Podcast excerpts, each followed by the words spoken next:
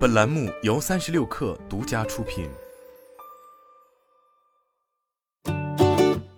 本文来自界面新闻，作者程璐。九月一日，拼多多跨境电商平台正式在海外上线。该平台命名为 Temu App Store，应用详情页显示意为 Team Up Price Down，与国内名拼多多的意思相近，即买的人越多，价格越低。但目前 App 中并没有出现砍一刀和拼单的营销方式。Temu PC 端和 App 端版本都已经上线，iOS 版本的 App 大小为四十三点二兆。界面新闻拿到的一份拼多多线上直播大会的纪要文件显示，Temu 首站选择北美，定位偏终端用户，而并非下沉市场用户。平台产品于九月一日上线，九月一日到九月十五日为测试期，之后将全量开放售卖。相对国内的拼多多版本。Temu 页面风格简洁更多，商品图片质量更高。橙色 logo 中除了 Temu 的英文，还有裙子、玩具马、高跟鞋和箱包图案，与 Temu 目前主打的品类一致。点击进入 Temu，可以看到拼多多的商品分类主要包括家居园艺、宠物用品、女士服装、童装、男士服装、鞋包、内衣、电子产品、美妆、运动等全品类。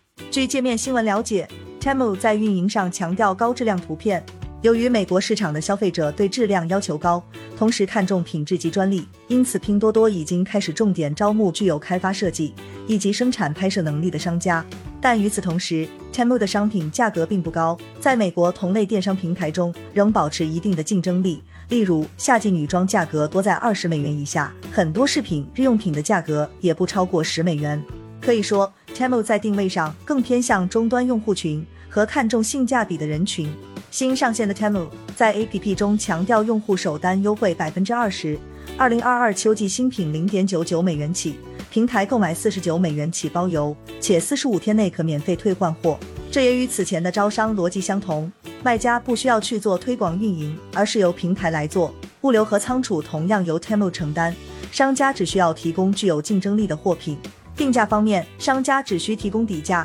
对应的销售价由平台决定。上述拼多多直播沟通会的纪要显示，在备货方面，卖家需提供其他平台五到七天的日均销售量，提前备货到拼多多的广州仓库，回款时间是 T 加一，也就是用户签收后的一天。据此前界面新闻报道的招商信息，针对 Temu 的招商基本上覆盖全品类，首批招商商家针对有从事外贸出口业务，或者有亚马逊、易贝、Shein、速卖通等跨境平台经验的商家，优先可走空运的中小件。拼多多在招商时的口径是，平台仍处于早期扶持阶段，运营、仓储、物流、汇率结算风险都由拼多多来承担。值得注意的是，Temu 上线之初就有网页版，而成立于二零一五年的拼多多，乘着移动互联网风口飞速上升，国内版本直到今年六月才上线了网页版。美国电商消费者一个重要的用户习惯就是喜欢使用 PC 网购，因此 Temu 同样配齐了网站。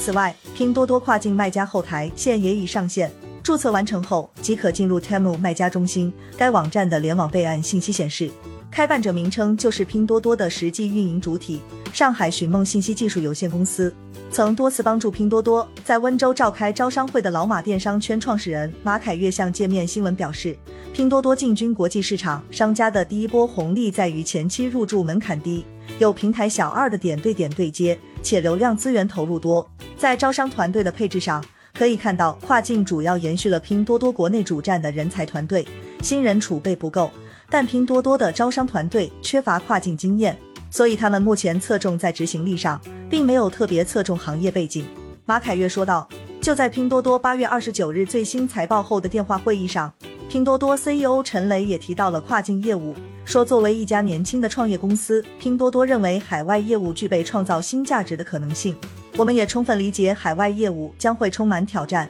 需要不断的尝试。我们不会去简单重复别人做过的事情，会努力能够创造出自己独特的价值。这个过程不会是一蹴而就的，但过程中积累的经验对于公司和团队都会是非常有价值的。陈雷表示，一位阿里巴巴内部人士向界面新闻评价称，流量和运营从来不是拼多多的难题，做跨境业务是一项长期投入。物流、供应链、合规这三点才是挑战。